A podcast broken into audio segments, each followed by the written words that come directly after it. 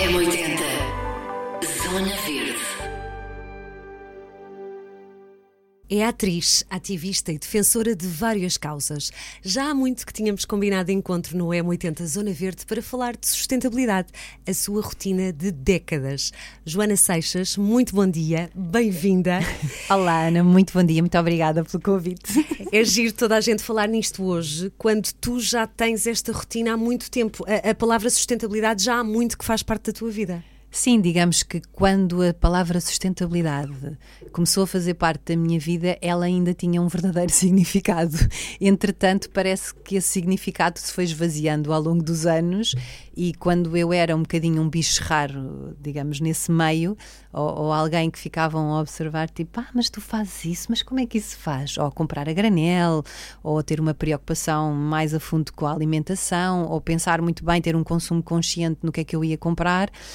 Um, uh, nessa altura, uh, a sustentabilidade, como ainda não era uma moda, não é? Que é o problema de todas as modas, que ainda bem que a sustentabilidade também foi para a moda, entre aspas, no, no, no, nesse sentido de que se não entra lá de nenhuma outra maneira que seja através de uma moda. Através da, da tendência dos da tendência dias. dos é? dias, exatamente. Um, mas na realidade, hoje em dia, uh, sofremos de um problema de que tudo é teoricamente sustentável. Eu já estou noutro patamar, entre aspas, eh, e já não me considero bem uma pessoa da área da sustentabilidade e gostava de me encaixar uh, na área da regeneração, porque eu acho que neste momento é o que, está, é o que estamos a precisar, porque neste momento sustentar o que já existe já nem sequer é sustentável. Portanto, nós temos que regenerar o que está a acontecer, eh, temos que regenerar os rios, temos que regenerar os mares, temos que regenerar o solo, temos que regenerar os nossos sistemas, temos que regenerar a forma como se está a trabalhar e, portanto, temos que repensar. Portanto, continuo a ser uma grande adepta dos erros todos. Há sete, mas pode haver muitos mais. Nós podemos entrar em muitos erros e por isso hum, Sim. Uh, Mas agora mais, mais para, para a regeneração. Estes sete R's já sim. entraram na tua vida há muito tempo? Sempre foste assim? Sempre fui sempre assim. Sempre fui assim, apesar de ter momentos, como uh, todos, todos nós temos, em que não tive a consciência total em todas as ações da minha vida. Sei lá, tive uma altura que eu se calhar era altamente consumista, mas depois sentia-me muito culpada e não gostava e tudo. Mas desde miúda que eu, em casa fui a primeira a incentivar os meus pais, ainda ninguém falava de reciclagem, o ecoponto era um, num sítio na Amadora que eu obrigava o meu pai. Eu ia-te perguntar, não foram os teus pais, tu é que... Sim, sim, sim, não, eu é que, eu é que pus, levei esse assunto para dentro de casa e fazia-me, logo desde muito cedo, fazia-me muita confusão tantas embalagens, quando elas também começaram a aumentar, porque hum, eu sou, nasci nos anos 70 e, portanto, cresci nos anos 80, numa era em que começaram a surgir os supermercados, os hipermercados, mercados em que houve todo esse boom, digamos. Do plástico também, não é? Do plástico do... e no comércio, em que de repente tudo passou a ser muito acessível e de repente as pessoas levavam para casa uma maré de embalagens. Agora ainda é muito pior, infelizmente. Nessa altura, para mim, era, uh, eram, eram menos, mas já eram já, já, já, já, me, já me disparavam alarmes, percebes? Eu quando olhava e pensava, isto não está certo. Isto não está certo, porque isto é uma coisa que dura demasiado pouco tempo na mão de uma pessoa, é, vem só para, para embalar aquilo e depois vai para o lixo. Porquê? Que não se inventaram sistemas logo desde o início mais bem feitos. Claro. E pronto, e portanto, desde muito cedo que isso estava naturalmente em mim. Depois, claro que cresci eh, também com esse boom, eh, digamos, comercial e de todas essas coisas e o aparecimento. Ainda para mais na área em que estás, estava, não é? Exatamente. Estavas e, e começaste. E, e, e, o aparecimento do fast fashion e tudo mais, na altura não tive logo consciência em todas as áreas da minha vida. Depois, digamos que a consciência maior começou, uh, e aí comecei também não só a ter mais consciência, como também a estudar um bocadinho mais uh, sobre esta área, foi quando nasceu o meu filho mais velho, portanto foi há 22 anos. Há 22 anos. não, portanto, há, há, há, muito, não é? Mas houve aí, uma, houve aí mais um ponto de viragem. Houve um clique mesmo. Houve um clique. Houve, houve um clique mesmo muito evidente de que eu tinha uma oportunidade na minha vida de começar do zero com alguém que tinha acabado de nascer. Sente-se muito isso, é verdade. É, e portanto tive essa oportunidade de com ele fazer a experiência uh, de comprar uh, a roupa certa, de, uh, de, de, o alimentar da forma certa, de estar atento a uma série de pormenores que na altura passavam, por exemplo, na, na altura a amamentação ainda era algo que apesar de já estar a começar a ser recomendado, ainda não era, eh, passou-se pela fase oposta quase, não é? Uhum. Até dos nossos pais, em que nós fomos todos Sim, sim, sem biberon, dúvida. Sim, sim. em que a amamentação não, ficou Não era desligada. muito estimulado, não. não era muito estimulado e, portanto, tive ali uma série de, de, de alertas e de consciências que se desenvolveram muito nessa fase com o nascimento do Francisco. E já agora pergunto, ele com 22 anos ainda notas algumas dessas sementinhas que foste plantando nele? É assim, não é muito fácil, porque às vezes parece que é tipo o projeto que saiu Exato. ao lado, não é? Ah, não, ele tem, ele tem lá dentro dele várias sementes que eu tenho a certeza que, que mais cedo ou mais tarde vão, vão, vão brotar na sua consciência. Ah, depois tem outras que já estão inatas e que fazem parte também do comportamento dele e que felizmente essas ficaram cimentadas. Ah, as que, a meu ver, não ficaram, eu acho que mais tarde vão acabar por surgir. Espera- esperamos que sim. Então, desde a Joana, que ia ao Ecoponto na Amadora, muito longe, pôr as embalagens de plástico, como é que é a Joana hoje? Por exemplo, em relação às embalagens, como é, como é que tu fazes? Sou obcecada também. Não, Sou muito chata, mas é assim, eu vou passando por É que depois as pessoas que estão ao nosso lado também Sofrem. acabam por levar com isto, não é? sofrem bastante, sim. E portanto, eu tenho que ter a consciência. eh, pronto, tenho muitas vezes o, o Diogo, meu companheiro, ao meu lado, a dizer-me assim: relaxa, Joana, relaxa, respira fundo, não há outra forma de levar, está bem? E pronto, e portanto, eu de vez em quando finjo que não estou a ver. que, estou, que não estou a levar só aquele legume ou só aquela coisa, e, e- porque eu só vejo a embalagem. Eu tenho esse problema. Eu nunca vejo o que está lá dentro. Vês aquela embalagem de plástico gigante que depois tem um Sim. bocadinho de um bocadinho de, de É uma produto, não doença, é? É uma ingrediente cá em doença. baixo e pensas, ok, está aqui. Mas é uma doença e está diagnosticada, chama-se eco-ansiedade. E, portanto, é realmente. dá para rir, porque. eh, e- mas é mesmo. Eu, por exemplo, houve uma altura que eu estava tão agaresta em relação ao plástico, entretanto, melhorei, cresci um bocadinho. E, portanto, em que alguém me oferecia uma garrafa de água eh, com água. De plástico, claro, e eu dizia: Não, não, eu não bebo plástico. Portanto, eu, eu não respondia: Já- Eu não já bebo água. o- sim, sim, comprar a garrafa de plástico. com água Exatamente, é- e sim. portanto eu respondia, e houve uma altura até que sempre que ia a um restaurante perguntava, antes que me trouxessem água, perguntava: "Ah, ah, vocês trazem garrafa de vidro ou garrafa de plástico? Ficavam sempre assim a olhar para mim, tipo, quem é esta maluquinha? E pronto, e é verdade que eu era um bocadinho maluquinha, mas pronto, entretanto, em relação a, a esse lado, relaxei. ah, pensei, pronto, não vou fazendo o que posso. Mas já pegou a moda, lá está, da garrafa reutilizável na Já, já, mala já, e já. de poder enchê-la em, em todas as torneiras que encontrares, que Exatamente, é incrível, não é? sim, isso eu tenho. Já é muito bem visto. Eu tenho tipo, de- eu tenho, não é nada ecológico dizer isto, mas tenho para aí umas 10 garrafas reutilizáveis espalhadas por vários sítios e, portanto, eu faço um esforço gigantesco para nunca comprar uma garrafa de plástico. Às vezes compro e também às vezes tenho que comprar água mineral, porque a água mineral não substitui a água da torneira e podemos usar os filtros de carvão ativado, que é o que eu utilizo normalmente, ah, mas tento fazer esse equilíbrio também e perceber que, pronto, ok. Já chega, já chega. Compras a granel também, não é? Com- tento tento, muito, tens tento muito comprar, cuidado. tenho e adoro, adoro. E já há muitos sítios, não é? Já, já. consegue. Já há sítios lindos, incríveis. Eu- verdade. eu fico, olha, in- não, não posso fazer agora publicidade Podes à aqui. vontade, posso podes, fazer. podes pronto. à Existem vontade. vários sítios que eu a- adoro, como existe a Maria Granel, que é talvez A, a assim, grande pioneira. a grande pioneira, a querida Eunice, portanto, que faz um trabalho absolutamente maravilhoso, É porque ela não faz só um trabalho com a loja dela, ela faz um trabalho com toda a comunidade e isso também é de louvar. Mas, mas para além dela, agora descobri também outra, outra loja a granel que fica em Algés, que se chama Dispensa R, e que é uma loja mágica. Uma pessoa entra lá dentro e diz assim: Ah. Apetece-te lá ficar. Sim, tipo, pronto, não trazer uma única embalagem para casa é para mim um sonho de compras. Ahm, e pronto, pode ser que um dia a gente chegue lá e que as pessoas percebam que não é assim tão complicado, não é? Claro que eh, eh, existem já vários projetos a acontecer. Por acaso agora tenho, tenho aqui um pedido até de um projeto que parece que quer saltar cá para fora. E já houve outro, já há um no Porto, eh, de haver um sistema de recolha e entrega de embalagens, ou seja, de embalagens E já há reutilizáveis. muito a questão das embalagens inteligentes, também há muita gente a fazer Ex- projetos muito giros. Exatamente. Usando sempre mesmo até O mínimo material, claro. Até quando vais ao restaurante, encomendar o teu, o teu takeaway, levar sempre aquela, depois tem. Há, há projetos muito giros que estão a Exatamente. acontecer. E, E, e há, e há um agora, pelos vistos, que eles querem fazer um sistema de recolha, portanto, com um código de barras, em que fica, eh, ou seja, entra no sistema e a empresa sabe que tem que ir buscar embalagens a vários sítios e, e, a pessoa depois fica com um crédito para usar e para ir para... utilizando a embalagem nesses sítios. Ou seja, vão, estes sistemas vão surgir naturalmente porque nós não podemos continuar a produzir lixo desta forma. Claro. Uh, ainda por cima, este tipo de lixo, não é? Um lixo que não é biodegradável e que tem uma emissão de gases brutal e, para além de tudo,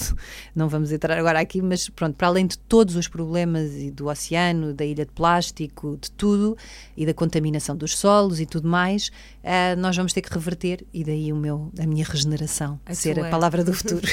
Muito bem. Oh, Joana, achas que conversando e partilhando ou seja, o que é que tu sentes que é o maior obstáculo para as pessoas realmente pensarem nisto com, com mais seriedade e com mais tempo, no fundo, não é? O que é que tu sentes? Olha, eu acho que é e nós estávamos até a falar há pouco off the record, não é? Um, antes de começarmos, temos aqui horas à Exato. conversa. Depois lá decidimos ligar o microfone. Exatamente. Senão... Uh, eu acho que tem tudo a ver com uma questão de, de educação, não é? Uh, a educação um, e, e, a cultura, que para mim são os alicerces de uma sociedade que se quer saudável e evoluída, uh, são os que conduzem depois ao bem-estar a né, todos os outros níveis, a todas as outras pastas, desde a saúde à justiça, porque se nós tivermos estas duas bases para mim são realmente bases, infelizmente não são para toda a gente, uh, mas uh, nós podendo fazer um trabalho, principalmente com, com as crianças, a este nível de sensibilização, de consciencialização uh, e de perceber qual é que é a importância de que nós fazemos realmente parte da natureza, apesar de estarmos muito separados dela, um, eh, eu acho que isso vai acontecer naturalmente dentro de uma sociedade.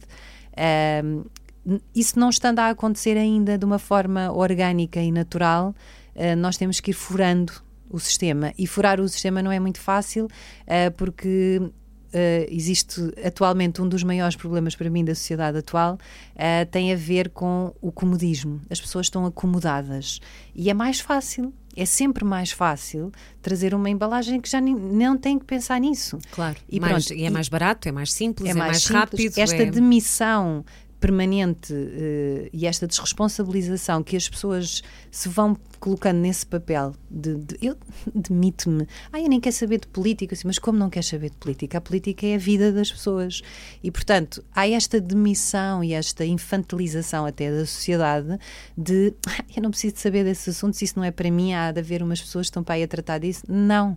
Uh, somos todos responsáveis por uh, saber e fazer e, e fazer acontecer. Uh, e, portanto, sou muito apologista de uma política de proximidade das pessoas, em que os projetos da comunidade local acabam por, por ser os que acabam por ter maior impacto, porque as pessoas também acabam por ver os resultados com mais uh, imediatismo, e não é uma coisa que aconteceu lá em Lisboa, não. Portanto, os pequenos projetos a, existem perto muitos... de si, não é? Exatamente. Agora, falta também haver mais esse motor ativo dentro das comunidades um, e, e, eu sei que ele, ele, ele vai acontecendo e, e, os projetos e o apoio a esses projetos não vir apenas de um lugar de interesses e lobbies e vir mais por uma verdadeira uh, por, por, uma aposta na verdadeira, no verdadeiro desenvolvimento dessa comunidade. Claro. Uh, e pronto, mas uh, venham os apoios de onde vierem, pronto. Claro, claro por sim. enquanto. Claro mas, mas temos que fazer a crítica também de uma forma consciente. Uh, e depois era aquilo que nós estávamos a é falar verdade. também: falta de desenvolver espírito crítico, sim, as pessoas sim. perceberem que ter uma opinião e opinar sobre as coisas não é saber sobre elas, é, é, é, importante conhecer os assuntos e ir a fundo e não ficarmos só na, na, naquela frase, nas, no chamariz, não é? Tipo, só no, na, nas gordas.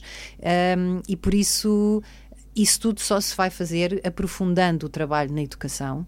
Uh, e trazendo mais cultura, porque a cultura ajuda, são, são duas áreas que colaboram de uma forma absolutamente perfeita, não é? Uh, porque uma criança que tem acesso à cultura tem, durante o processo de absorção da cultura, tem tempo para exercitar o que está a aprender claro. na escola. E, de, e depois e de é? desenvolver é? claro. o seu pensamento, claro, depois mais velho, uhum, obviamente, uhum, e ir uhum. mantendo, digamos, o seu pensamento crítico, ativo, uh, curioso uh, e, e, e não estarmos nesta sociedade adormecida, não é? Que infelizmente é o que está a acontecer, de pessoas completamente absorvidas pelos telemóveis. que eu acho que daqui se calhar a, a menos de 10 ou 20 anos já vão ser vistos como um objeto meio demoníaco, uh, que prende mais do que solta. Aliás, ele já é, obviamente, um, um, objeto que nos retira muita liberdade em relação a uma série de coisas. Quando nós tomarmos essa consciência de uma forma mais distanciada no tempo, uh, pronto, sou, claro, altamente apologista de que não existam telemóveis nas escolas e, portanto, era muito bom que em Portugal isto se alastrasse por todas as escolas e se percebesse que neste momento isto é apenas um objeto uh, que distrai as crianças daquilo que é importante e por isso, pronto, acho que há aqui muito trabalho para há fazer, mas, não, mas também não podemos uh, demitir-nos de o fazer porque ainda há tanto, uma montanha muito grande uhum, para subir. Temos uhum, que começar a subi-la claro, de alguma maneira claro. e de alguma maneira temos que puxar algumas pessoas que precisam mais do que outras de ser puxadas porque não vieram de um lugar de privilégio ou por, pelo que quer que seja, quais, quais sejam os motivos.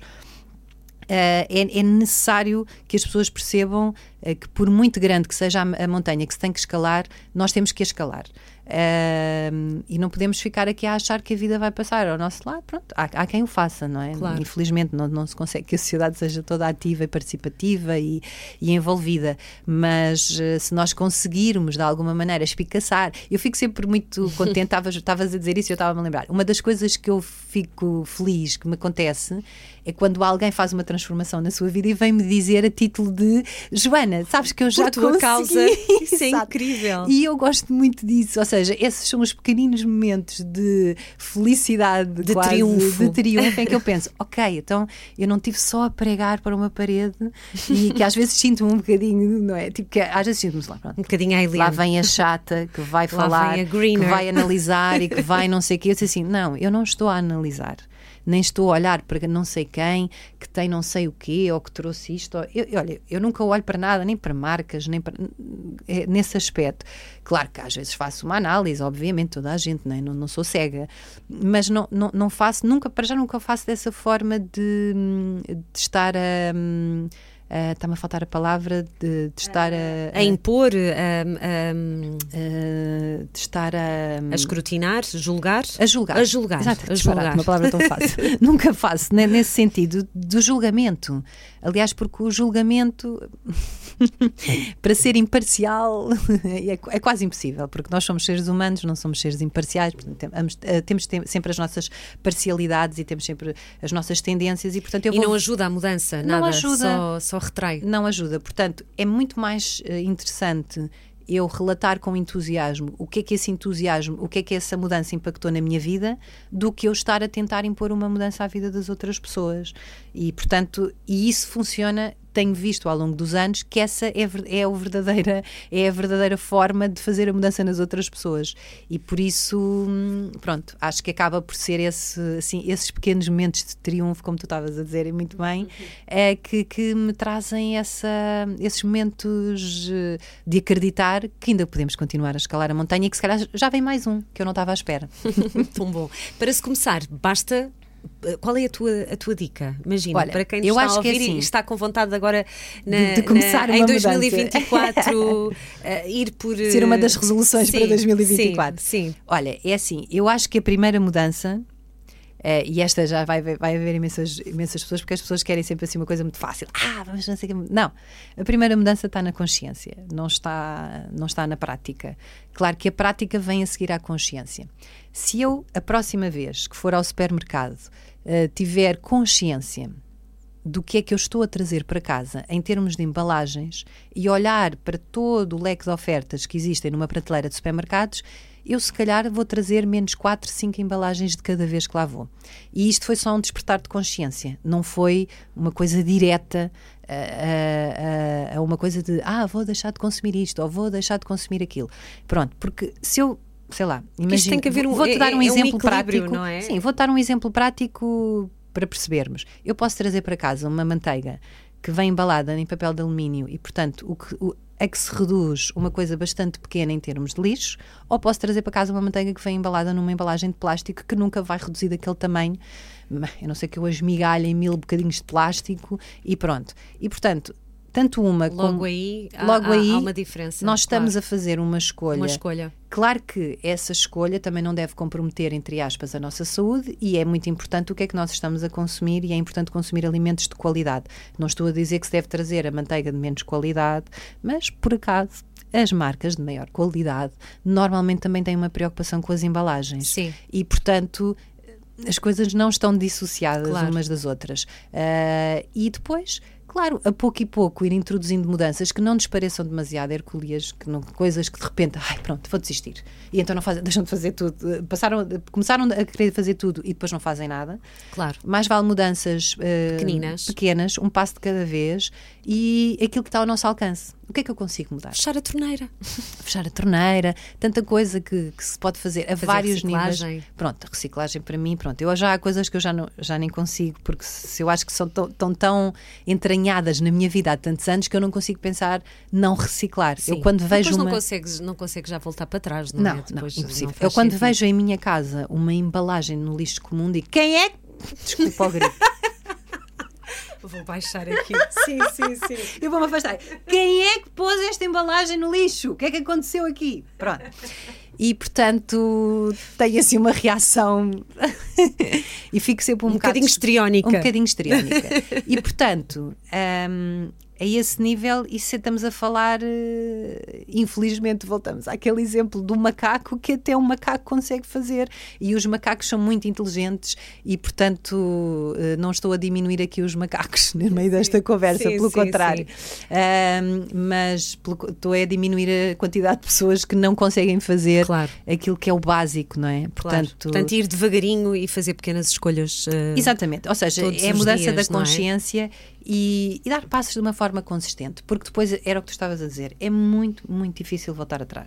Porque tu Pois és é um tu- bocado viciante também, não é? é viciante, É tu, tu verdade. deixas de usar certo tipo de coisas, começas a ganhar certo tipo de hábitos e já é impensável para ti, tu de repente veres, eh, eu por exemplo, quando vejo uma garrafa de plástico, então daquelas pequeninas, eu fico assim, ai meu Deus, porquê que me ofereceram isto? E agora Verdade. como é que eu me vou descartar disto? Sim. Tipo, eh, eh, pronto, para que é que isto existe? Uma embalagem tão pequenina. Pronto. Claro. E então há aqui coisas que de facto começam a entrar na nossa cabeça e, e- e de repente já não voltas atrás. E que, e que eh, atravessam depois todas as alturas do ano, por exemplo, e acho que agora podemos falar sobre Natal. Exato, olha, vem não é? época. Vem um tema forte e porque não é? Isto é de janeiro a dezembro, estamos a menos de um mês. Como é que vai ser o teu Natal, Joana? Olha, eu sempre tentei, desde há muitos anos, eh, em alturas em que eu era vista realmente como um bicho raro, agora cada vez menos, mas continuo ainda assim, infelizmente, a ser bastante bicho raro. Não, principalmente com, por Ainda exemplo, houve- sinto. eu há dois ou três anos eh, levei todas as minhas prendas embrulhadas em tecidos, em restos de tecidos que eu tinha lá em casa. E, portanto, trouxe, eh, ou, ou ficaram os tecidos com as pessoas, ou seja, não houve aquele saco gigantesco, ou, as ou vários sacos gigantescos de restos de papel, de embrulho, ahm, por exemplo, que é um desperdício absurdo que acontece no Natal. Ah, e toda a gente, porque para além de tudo, há também perde-se um bocadinho com esta, com esta troca massiva de prendas que existe nesta época, perde-se um bocadinho o cuidado e a individualidade de dar uma prenda pessoal a uma pessoa. E eu tive o cuidado de escrever, de explicar porque é que ia embrulhado em pano, qual era a utilidade, que era para guardar e depois embrulhar outra prenda e, e esse bocado de tecido viajar para outra casa e ir fazendo o tal sistema circular. Ah, de alguma forma, tentar deixar essa sementinha. Eu sabia que, se calhar, do- das 10 prendas que ofereci embrulhadas em tecido, se uma voltou, voltou para mim, por acaso, ah, embrulhada nesse tecido, mas já foi bom e já houve uma circularidade a acontecer. Mas sentiste estranheza? Senti, senti. senti essa estranheza, mas ao mesmo tempo também senti que toda a gente falou sobre isso. Ai, que giro, que bela ideia, mas não é para mim. Pronto. E então.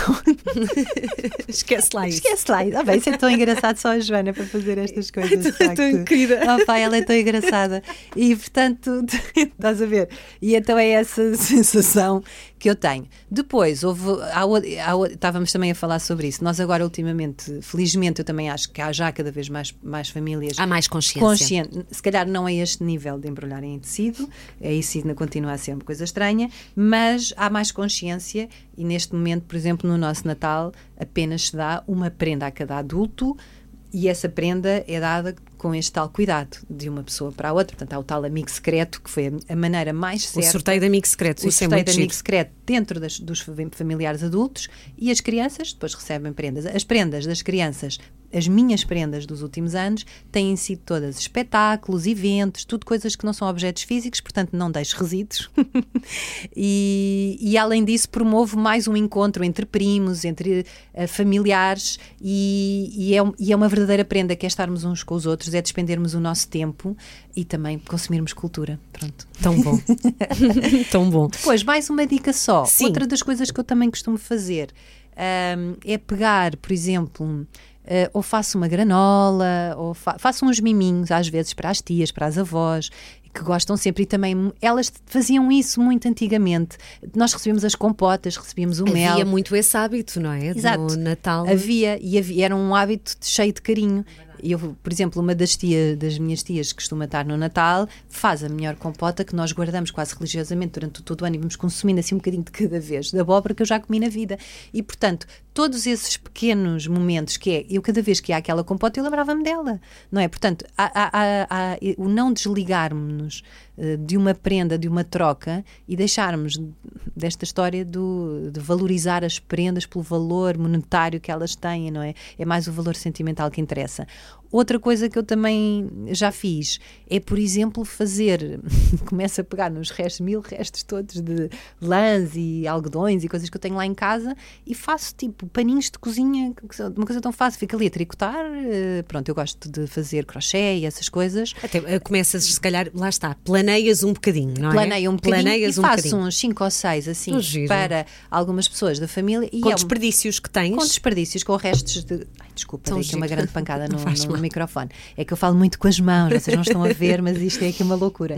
E, e então pego no, nos restos de, de, de lãs e de coisas que eu já fiz, e algumas que não concretizei, outras que concretizei, e então penso: olha, vou-lhes dar agora um uso e pronto, este ano é o meu plano, já comecei a, a, a, crochetizar, não sei como é que se diz, não, já comecei a fazer os primeiros. Outro hábito das nossas avós. Outro hábito das nossas avós, exatamente. Exatamente. Tricô, não, aliás, eu vou-te dizer, eu acho que estes meus hábitos uma das grandes inspirações das minhas, das minhas grandes inspirações nesses hábitos foi a minha avó paterna que já não, já, não, já, já não está viva mas que eu, eu ia muitas vezes para a casa dela principalmente nas férias grandes porque ela vivia em Mangual, portanto vivia fora de Lisboa e portanto nas férias grandes do verão uh, passávamos muitos meses seguidos, não é? Porque nós tínhamos três meses de férias, era assim um período bastante alargado e a minha avó aproveitava tudo. tudo. Não, mas é que não havia. Também punha o balde nada. na banheira, como a minha, a minha avó Sim, punha. eu faço para isso. água também eu. Pronto, para água eu aquecer. Isso. Para água. E, e eu lembro-me desta nada. imagem da minha avó, de ter um balde na banheira e eu pensava, mas porquê que está ali? Era um, um recipiente. Sim, sim, sim. E hoje. Que era para aproveitar claro, a água fria que claro, não, não íamos. Claro. Eh, Exato, que aquecia. Exatamente. E pronto, e portanto, eu acho que esses meus hábitos eu, eu, eu cresci a ver essa minha avó, foi a única avó que eu conheci. Uh, cresci a ver essa minha avó, que aliás ia aos mercados também na altura, ainda eram mercados que tudo era a granel, e aquilo para mim fazia imenso sentido. Ela ia com uma grande cesta, trazia o requeijão embrulhado numa couve e chegava à casa e havia zero lixo, quase. E ela, aliás, ela nem sequer nunca teve saco de plástico no caixote, ela tinha um bocado de jornal. Portanto, é, depois. Tudo era aproveitado. Tudo era é? aproveitado. E, e ela também cozia roupas, fazia crochê. Foi ela que me ensinou a fazer crochê, a fazer tricô. Foi ela que me ensinou a fazer, a cozer. Que eu não é que eu coza muito bem, mas pronto, eu esforço-me. Um, ainda agora, no outro dia, estive a cozer uma série de coisas lá em casa. Fico Ficaste de reparar.